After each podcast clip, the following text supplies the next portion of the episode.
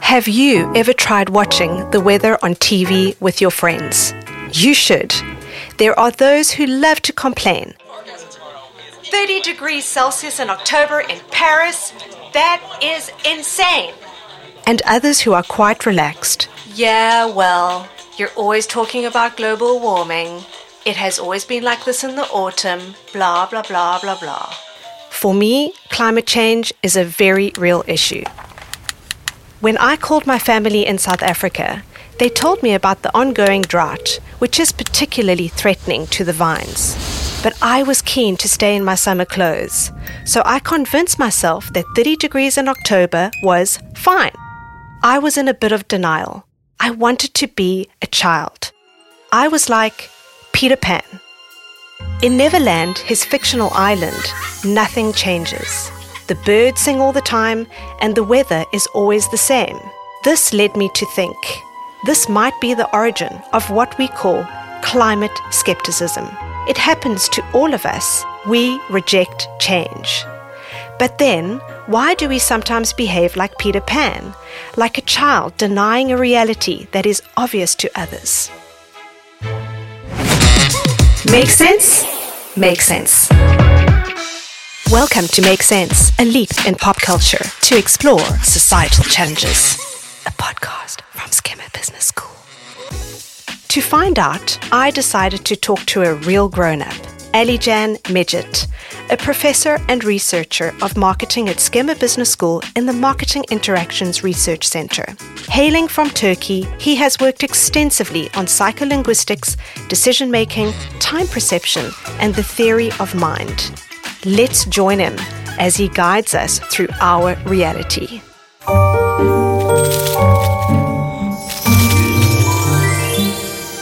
Could Peter Pan have been a researcher? Yeah, I think he can be a researcher. He has two important qualities. First, he is quite curious. Second, he is persistent. He likes to explore the unknown. And we know that research involves lots of trial and error, so there are lots of failures, and persistence is quite important. And we know, like, Peter Pan lives in Neverland, where time stands still, so he has plenty of time to do research. So it's quite nice. So that makes me think of the people who don't want to accept climate change. I've read an article about uh, Hamilton and Kasser's model. People got three possible reactions to the threat of climate change, and one of them is avoiding facing up to reality. Can we say that we're acting like Peter Pan when it comes to climate change? So it's not only for climate change, I would say, these kind of reactions. So, as you said, there are three reactions. So, the first one is the total acceptance, second is partial acceptance, and the last one is denial. So, denial is what you are referring to in this case. But it's not just specific to climate change, it involves every kind of distressing information, distressful information that we receive. So, we can have all kinds of reaction, but the most common we see is in the face of distressing information is denial. Um, and yeah, we can say that just as P- Peter Pan never wanted to grow up and face adult responsibilities, some people also show uh, reluctance to confront the harsh reality of climate change and its associated responsibilities. So as a result, we see that they may resist making the necessary changes in their behaviors, or they don't reduce their carbon emissions, they don't recycle, they don't engage in the necessary behavioral changes. Like Peter Pan, people prefer to avoid discomfort and making sacrifices, as you said. Could you give us some insight uh, on this defense mechanism? Peter Pan syndrome, also in the literature we, we see, it's, it's a type of defensive denial. So it's a natural psychological mechanism that uh, protects one's mental well being when faced with overwhelming and distressing information. Um, as I said, so we see this everywhere. In my research, I'm studying how people react to stressing information in the case of medical decision making. So we see in the experiments that when people receive, for example, extremely outside the normal range test results, they do not start panicking. So they keep their stress at a manageable level so that they can make sense out of this incoming information. So this defensive denial, in some sense, it, it is healthy because it allows individual to assess the situation, the threats in a, a bit rational way, and it allows temporary comfort at the same time. Yet, if we rely so much on this defensive denial in the long run, um, this can be problematic because it prevents us engaging in precautionary behaviors, the behaviors that will, in this case, uh, fight against the climate change. Disney's Peter Pan begins with the philosophical reference. Peter Pan is playing with his own shadow like the slaves do in Plato's cave. They are convinced that their shadows are a projection of reality, whereas it's only their own reality. How do you explain the psychological reaction? Mm. So it's an interesting question. So um, interesting reference to Plato also. So I would say in this case the shadows probably represent the misconceptions that people have about their immediate reality. And by immediate reality, I mean the here and now. So people um, don't have a grasp of the psychological distance scenarios. And in media, we see that climate change is generally portrayed as a long term issue affecting distant places like we have. We see the uh, melting polar ice caps, right? And it's affecting the tropicals, but not necessarily Europe, not necessarily the US, immediately at least. So that's why people are having, I think, hard time understanding these psychological distance scenarios. And by psychological distance, I mean the temporal distance in this case. So the time distance, we know that the effects of climate change we are going to see mostly in the 30 years maybe in 50 years in the future. Um, the second distance can be about the social distance. It's not affecting our immediate social circle right? Another distance can be uh, the geographical distance. As I said, so we see in the media it's affecting the polar ice caps, but not necessarily that much Europe, not necessarily that much the United States. And the last one, last important, maybe psychological distance, could be the hypothetical distance. So, hypothetical distance is about how easy for people to imagine um, the scenarios because climate change there are different kinds of scenarios and they're rising sea levels they're going to flood maybe the cities. So how easy for individuals to imagine those things? How likely that they are going to happen in their mind. If people think that these are just scenarios that are used in movies, it's not it's never going to happen. So we are increasing the hypothetical distance. So and whenever these all kinds of distances, the four types of distance that I mentioned, so whether it is temporal, spatial, um, hypothetical, or um, social. So whenever we are increasing those kind of distances, we are creating a sense of detachment from the current moment and making it easier for people to downplay the urgency of taking actions against the climate change. So you mentioned detachment. In in Plato's allegory, like in Peter Pan, the slaves in the cave, they don't want to leave. They're happy with their own illusions. They're more comfortable with this than the truth. Is it a defensive reflex? Um, it is a defensive reflex, yes. And I don't know if you're, probably you know, there's this George Michael song, Careless Whisper, right? So, to the heart and mind, ignorance is kind. There is no comfort in the truth. Um, the pain is all you'll find. So, yeah, I think it's a kind of defensive denial. With this defensive denial, it's this defensive reflex. Actually, people create this temporary comfort this deceptive happiness and the diffusion of responsibility so that they don't feel responsible of their act for their actions. So yeah, I would say that it's part of this defensive reflex.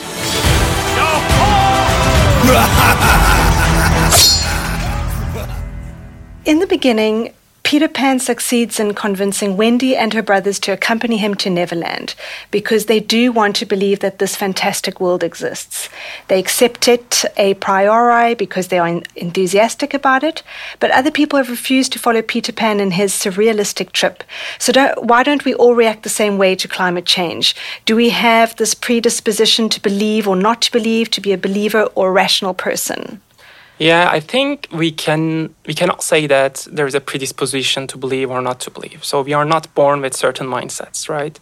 So these things, the predispositions that we have, they they are basically an interplay of internal psychological or external social uh, factors. So, for example, we know that in many countries, the climate change has become a politically polarized issue. If you look at the USA, we know that certain groups, like maybe Republicans, they tend to believe less in climate change compared to Democrats, right? So it's basically the social circles that you choose for yourself.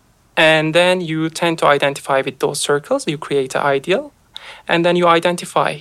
And then you start displaying the characteristics of this prototype in your mind. So, how does a Democrat look like? How does a Republican So if you know if you think that a Republican, a true Republican, should not believe in climate change, then you will assimilate into this prototype and maybe start believing less and downplaying the importance of information also showing that there's climate change. So I cannot say that there's a predisposition that's natural, that's inherent, but we develop those maybe uh, beliefs or disbeliefs thanks to our um, social circles. Okay. So, what shapes individuals misbelieve in factual information? Is this something that could stem from conspiracy theories like skepticism of moon landings in 1969 being fake, or even to skepticism of the COVID vaccine, which we've experienced recently? I mean, what in fact is the psychology behind a person misbelieving factual information? I think there are two main reasons for this misbelief, and we can draw parallels between this um, misbeliefs in COVID vaccine and like moon landing, as well as um, the climate change. Um, the first one, I would say, the confirmation bias. So this is something I touched upon in my previous answer. So once you create an idea of yourself, so you have an idealized version of yourself, this is your ideal self concept. Your ideal self concept displays certain characteristics. And if as part of your ideal self concept you tend to portray yourself again as a republican or someone with a political ideology favoring free markets for example maybe you will tend to downplay the importance of information that is favoring the actions against the climate change. So confirmation bias is the first one. The second one i would say the distrust in institutions. So especially in recent years we see that uh, some of the mainstream institutions are seen untrustworthy and people turn to some kind of fringe sources whenever they do not have the truthful information in their surrounding environment. Uh, one example is, for example, they say that uh, COVID vaccines can alter person's DNA. So this is not truth, but it has become a common belief. It was shared and also on the social media. You were asking something about the conspiracy theories. So we know that the conspiracy theories can play a role in this case because people have epistemic needs. So epistemic need in this case, it's need for certain kinds of information. And whenever there is a crisis in individual's environment, people tend to feel certain. And this certainty, sometimes they can assure by satisfying their epistemic needs. So their need for knowledge. In this case, people maybe sometimes they cannot um, differentiate between the good source from the bad source. And we have plenty of bad sources also on the social media. And they may turn to those sources and they may come to believe because they provide certain kind of security, they provide certain kind of certainty, and it provides a certain kind of closure also. And it closes this uncertainty chapter for the individuals. Would you say that uh, climate skeptics are a danger for the fight against climate change? When Peter Pan lands on Big Ben's clock face, he sets the time forward, right? And this could be seen in our scenario as his refusal to believe in the fast accelerating or ticking climate clock. So, is belief or non belief powerful? In other words, can skeptics complicate the fight against uh, global warming? Mm, maybe it's important to note that climate skepticism is, is a diverse viewpoint, so it's a spectrum. It's not a binary category. We cannot put people into categories. This is a climate skeptic. This is a, this is a believer. So it ranges from I would say mild skepticism to outright denial. And some people are open to change, and some people are not open to change. So that said, I would yeah, I would still say that it can complicate things. Especially we have lots of people who are outrightly denying that there is a climate change. Um, and the, there are two reasons. One of them is the obstructionism. So obstructionism, it's those there are influential people who do not believe in climate change. They occupy important positions in the government, in NGOs, and they can actively obstruct the climate action initiatives. The second reason can be doubt, although there is nothing wrong about sharing your opinion on social media. We tend to hear a lot about the climate skeptics in the media, whether it's social media or it's uh, classic, like traditional media. So this may slow down the efforts to address the climate change, maybe because it it sows doubt and it delays action. Absolutely. The analogy between Peter Pan and the distrust of uh, climate change can be compared perhaps to the rehabilitated Captain Hook. He wants Peter Pan to leave Neverland, the land of the dreams. So let's imagine you are Captain Hook. How would you get Peter out of Neverland? In this case, we need to convince Peter Pan uh, that the idea of leaving the Neverland is the thing to do. So we need to sell him this idea And selling ideas, selling products, selling services, it's something that we do very well in marketing. We have even a special theory, theory of persuasion. And according to this theory of persuasion, individuals can be persuaded two different ways. So you can persuade them using a peripheral route. So what is peripheral route? So peripheral route is the peripheral cues that you see in the ads. So if you want to sell an Evian bottle of water, for example, what is central characteristics of Evian bottle of water? It satisfies your thirst. But in the ad, do you see arguments only about satisfying your thirst? Not really. There are there is music, there are little babies, there is this fun element. So this is what we call in marketing the peripheral cues. So peripheral cues by creating positive associations around the product, around an idea, around the service, it sells the product. The downside of the peripheral cues is that people are not using elaborate processes. So they are not using their mind basically to reason about the product. So those changes, that's why they are not um, permanent. They are quite temporary. So if Evian convinces me of buying their product because of those music, maybe lovely music or lovely babies, cute babies, so this change is going to be very temporary till the time I buy. Um, till the time Volvic advertises, probably um, with better cues, peripheral cues.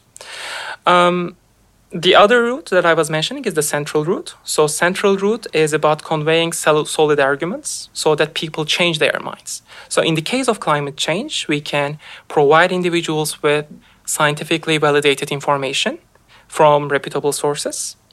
And in this case, people can get convinced using the central route. So this is there are two routes to the persuasion, and I would say this central route is much more important. There are some things to watch for, two things to watch for. The first one is the information overload, because we don't want to give so much information to uh, consumers, in this case to general public, because we know that once you give so much information, um, they get overwhelmed. People can only probably process five to eight pieces of information.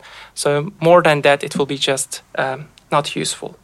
Second, you need to be clear in the message. So you need to be sure that uh, general public understand what climate change is. So climate change is not the same thing as weather change, right? So we have this one fun scene. I think it happened in 2015 in Oklahoma. One state senator he brought um, a snowball into the Congress, saying that well, you can see that there is this snowball. It's very cold and it's not melting. So I'm not sure there is a climate change.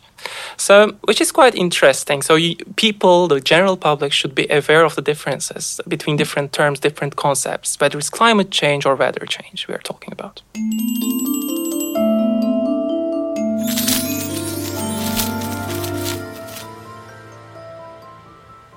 I was just wondering, are there other ways to get Peter Pan out of out of Neverland? In other words, to see the reality, other psychological ways? Yeah, uh, we were talking about psychological distance. So anything that you do to reduce the psychological distance can push people to take actions uh, against the climate change. So it can be again the temporal distance. So we should we shouldn't underline the fact that the climate change is happening, but the effects are going to be seen in 50 years, in 100 years. We should emphasize the fact that the immediate effects are already here about there are other also uh, distance types that we talked about. So we had the social distance, we had geographical distance. So it's not just about the polar capes, but it's about where you live. So we should underscore probably that it's affecting people's immediate circle. It's affecting where people live currently. And the last one is the hypothetical distance I was discussing. So, how easy it is people to imagine those scenarios. And I think one thing that can be useful is like using movies. So, we know we have this wonderful movie, The Day After Tomorrow, using marvelous um, scenes, effects to display how it's going to be, maybe, uh, after the climate change. So, these are the things that we can use. Related to time, another aspect that we can use maybe to change individuals' actions is to change how they view themselves with respect to time. There are two general ways. The first one is the time moving perspective. Time moving perspective is that individuals tend to view themselves as a stationary agent on a moving timeline. So they are themselves standing still, and the time is coming from the future and going to the past. And ego moving perspective is that the time is stationary and I am the moving agent. I am coming from the past and moving to the future. There is one question that we use, that we ask to uncover uh, what kind of a perspective that individuals are relying on. I can ask you maybe right now the question. Go ahead. So imagine, Mary, there is a meeting next Wednesday, and the meeting has been moved forward two days. Which day is the meeting now? Monday. Monday? Really? So there are two possible ways to answer this question. You can either say Monday or Friday. So if you say Monday, it means that you are adopting the time moving perspective. So what is time moving perspective? Time is coming from the future going to the past. So you apply this forward to the time. So which means that meeting has been moved forward two days. Given that time is coming from future to the past, meeting is moved from Wednesday to the Monday. If you are the one who is moving on a stationary timeline, then you apply this forward to yourself and you answer as Friday because you are the one moving and you are coming from the past and going to the future.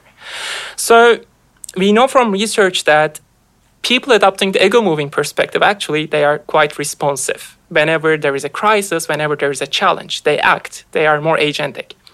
Um, the good thing is that we can switch people from one perspective to the other one although they may adopt certain chronic time perspective. In this case maybe yours is time moving perspective. We can use language to make people switch from one time perspective to the other one. So for example if i'm saying we are approaching the deadline by this sentence, I'm implying that we are in an ego moving kind of context. If you're saying the deadline is approaching, then we swift, uh, switch the perspective, and now we are in the time moving perspective. It is the deadlines, things on the timeline that are approaching to us. So, using an active voice, using making the individuals active in language can also shift the perspective. And these are some unconscious effects that can have um, immediate effects and maybe more long term effects on in, in the fight against climate change. So, would you prefer Wendy's approach to get Peter and other people out of Neverland? In the movie, Captain Hook embodies people who deny climate change as he mocks the children and Peter Pan for their beliefs. He's always complaining about Peter Pan. He tries to expel him from Neverland with a bomb. Meanwhile, Wendy has a more rational approach because she uh, is encouraging kids to leave Neverland and she's saying that they need to sleep, they need to grow up. She reminds them that they have a mother. And Hook treats children like children, so they react like children, whereas Wendy tr- talks to them as if they were adults and they behave like adults and more rational people. So in the movie, Hook fails and Wendy wins. Would you agree? I agree. So I think it's true. So it should be like this. At least this is how we teach in marketing. In marketing, we see that we say that it's it's a spectrum. So you you have a toolbox to change individuals' behavior, and on the spectrum of toolbox, on the very extreme sides, you have force change, and you have persuasion. So persuasion is just what we talked about. And I said that using rational arguments, solid arguments, it's something that we appreciate a lot and it has permanent behavioral change. So, what when, uh, does in this case, it is quite right thing to do. Whereas for the force changes, it's kind of like the sticks and the carrots. I would say it's like the sticks in this case. And as part of this positive punishment, we see that it can work with sometimes with individuals. So if you do this, you will get this. If you arrive class late then you will uh, i will cut five points from your grade. So this is kind of positive punishment and it's it doesn't work very well. It doesn't resonate well with students. In this case i don't think it will resonate well with peter pan and it won't resonate well with also people in the fight against the climate change. Because again the positive punishment we see so much in similar in terms of its effects on human behavior as we see for the peripheral cues. So it's going to be temporary. So the moment you remove those things from the system system, then people will get back to their um, usual kind of behavior. So I think what Wendy does is right, and this is the right thing to do. Probably she took some marketing courses. So yeah, I would say using solid rational arguments, using persuasion is the way to go to fight um, against the climate change. Thank you, Alican. That was super interesting. I really enjoyed that. Thank you, Mary. Thank you so much for your lovely questions. Easier to understand with pop culture? Coming soon, a new episode is on its way. I already know the theme, and I have a feeling you will like it too. So, subscribe. It's the best way to ensure you are notified when it releases. To learn more about SKEMA Business School, you can visit the school's website at www.skema.edu.